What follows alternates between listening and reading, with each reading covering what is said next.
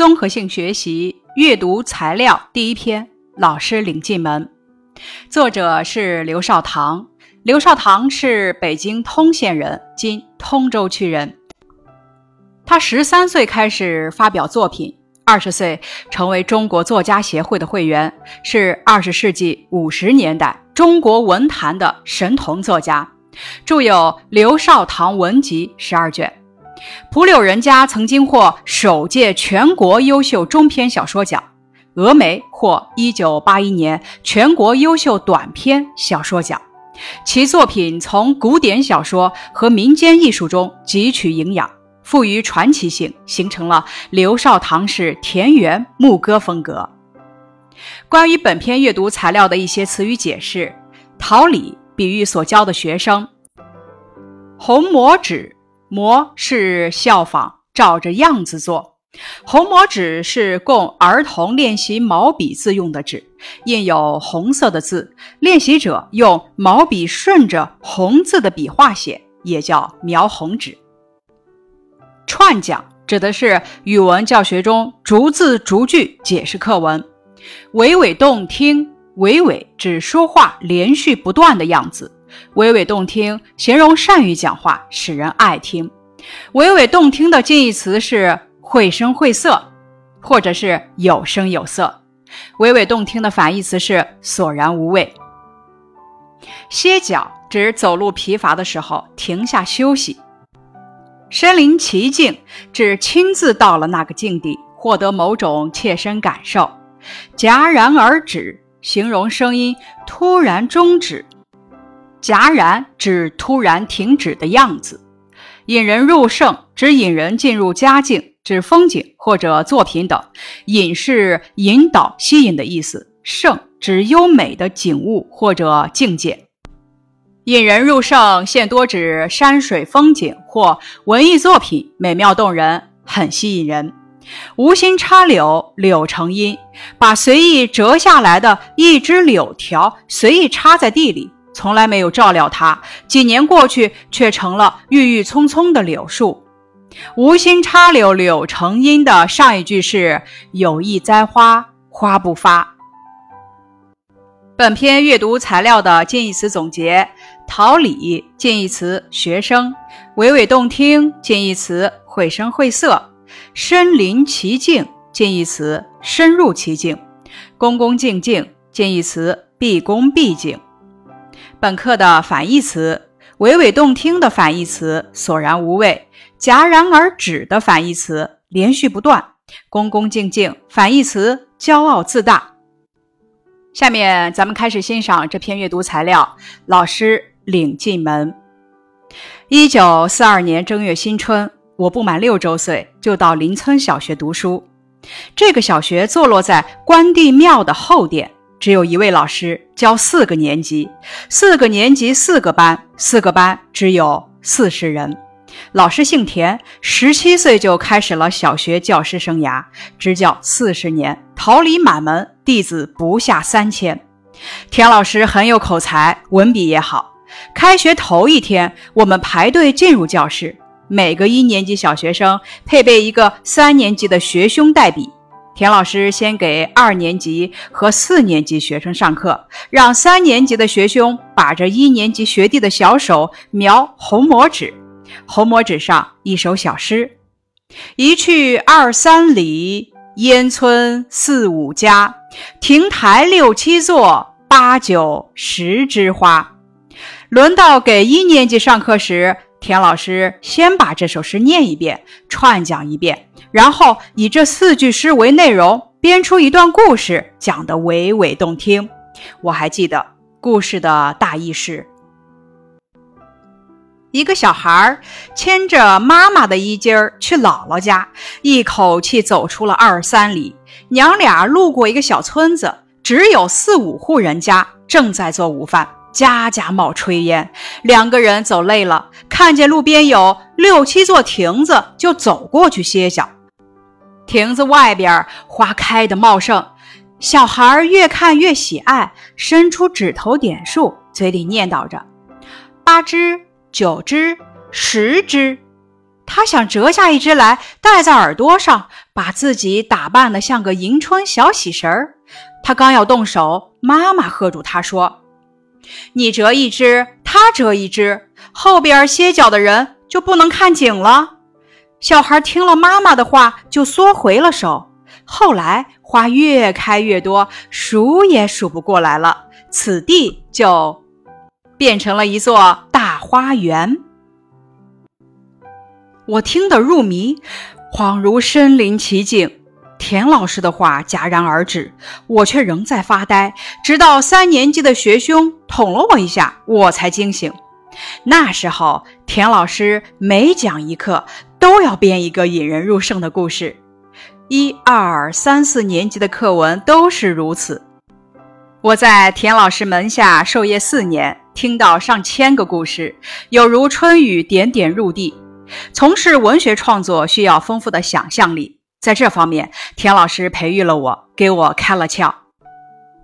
我回家乡去，在村边、河畔、低坡遇到田老师主张散步，仍然像四十年前的一年级小学生那样，恭恭敬敬地向他行礼。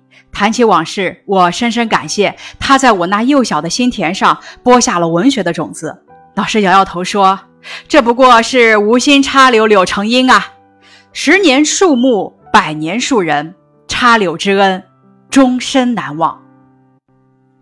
关于本篇阅读材料的一些文本解读，田老师讲课最大的特色是什么？每讲一课都要编一个引人入胜的故事。插柳之恩指的是什么？田老师在我那幼小的心田上播下文学的种子。十年树木，百年树人，插柳之恩，终身难忘。说一说你对这句话的理解。十年树木，百年树人的意思是，培植树木需要十年，培育人才需要百年，比喻培养人才是长久之计，也形容培养人才很不容易。这句话赞美了田老师树人的功德，表达了我对田老师的尊敬和。感激之情，从这句话中可以体会到作者什么情感呢？可以体会到作者对田老师的感激之情。读了这篇文章，你觉得田老师是一个怎样的老师呢？田老师是一个循循善诱、和蔼可亲、教导有方的老师。关于本篇阅读材料的赏析，这篇文章叙述生动，行文简洁。作者深情地回忆了自己童年时代在启蒙老师的引导下，从小受到文学感染，在心田里播下了文学的种子的往事。字里行间表达了作者对启蒙恩师的尊敬、热爱、感激之情。文章行文自然，用笔简约，借教小诗一事，表现了田老师的教学风格，由此生发开去，说明启蒙教师对自己以后从事文学创作产生的深远影响。结尾部分画龙点睛，道出了教育对人的巨大影响，表明了启蒙教育之恩，作者终生难忘。启蒙老师对人的一生影响真大。那你的启蒙老师是谁呢？说一说你与你的启蒙老师的故事吧。下面请欣赏这篇习作《难忘的启蒙老师》。我的启蒙老师是金老师，他使我明白了一个道理：人的前途是不可预测的，只要努力了，就会有收获。金老师很幽默，天天带着开心的表情来上课。可有时他也会发大火。他发火的时候，我们看都不敢看他一眼，只看着黑板一动不动。以前我的数学成绩一直不怎么样，自从金老师来带我们数学后，我的数学成绩立即直线上升。金老师上课的时候，如果看到哪个同学做错题目了，他肯定就会去鼓励那个同学。有一次，我们在做老师布置给我们的练习题，金老师忽然走到我旁边来看我做出来的答案。我心想，我肯定错了许多题。我估计老师看见我错了那么多题，肯定会说我几句的。可我却全部想错了。老师对我说：“马野，这次练习做的不错嘛，不像以前那样老是错了，有很大的进步嘛，不要骄傲自满啊，继续努力啊。”金老师还让全班为我进步而鼓掌。我听到后，整个人傻了，真没有想到老师会这样做。整一节数学课，我都沉浸在愉快当中。下课后，老师又叫我去他的办公室。我心想：难道我昨天的作业做错了，还是我犯了什么错误啊？进了办公室，来到老师身边，金老师对我说：“你最近学习进步很大，要继续努力。你是个聪明的孩子，但是你不肯努力。你要记住，人的前途是不可预测的。只要你努力了，就肯定会有收获。”虽然你以前的成绩不是那么好，但却不能说你长大后没有出息。听见了吗？我又一次被老师给震惊了，连忙说：“听见了。”我现在的心情实在是太兴奋、太激动了。听了这番话，我信心大倍增长，因为老师对我的期望很高，我不能辜负老师的期望。我已经决定了，高中考华师附中。咱们再回顾一下关于本篇阅读材料的这么一个自然段的内容。我回家乡去，在村边河畔低坡遇到田老师，主张散步，仍然像四十年的一年级小学生那样，恭恭敬敬地向他行礼。谈起往事，我深深感谢他在我那幼小的心田上播下文学的种子。请大家思考一下，这句话的意思是说什么呢？我深深的感谢田老师，在我的幼小的内心深处诱发了对文学的爱好，形成了从事文学的愿望，打下了文学的创作基础。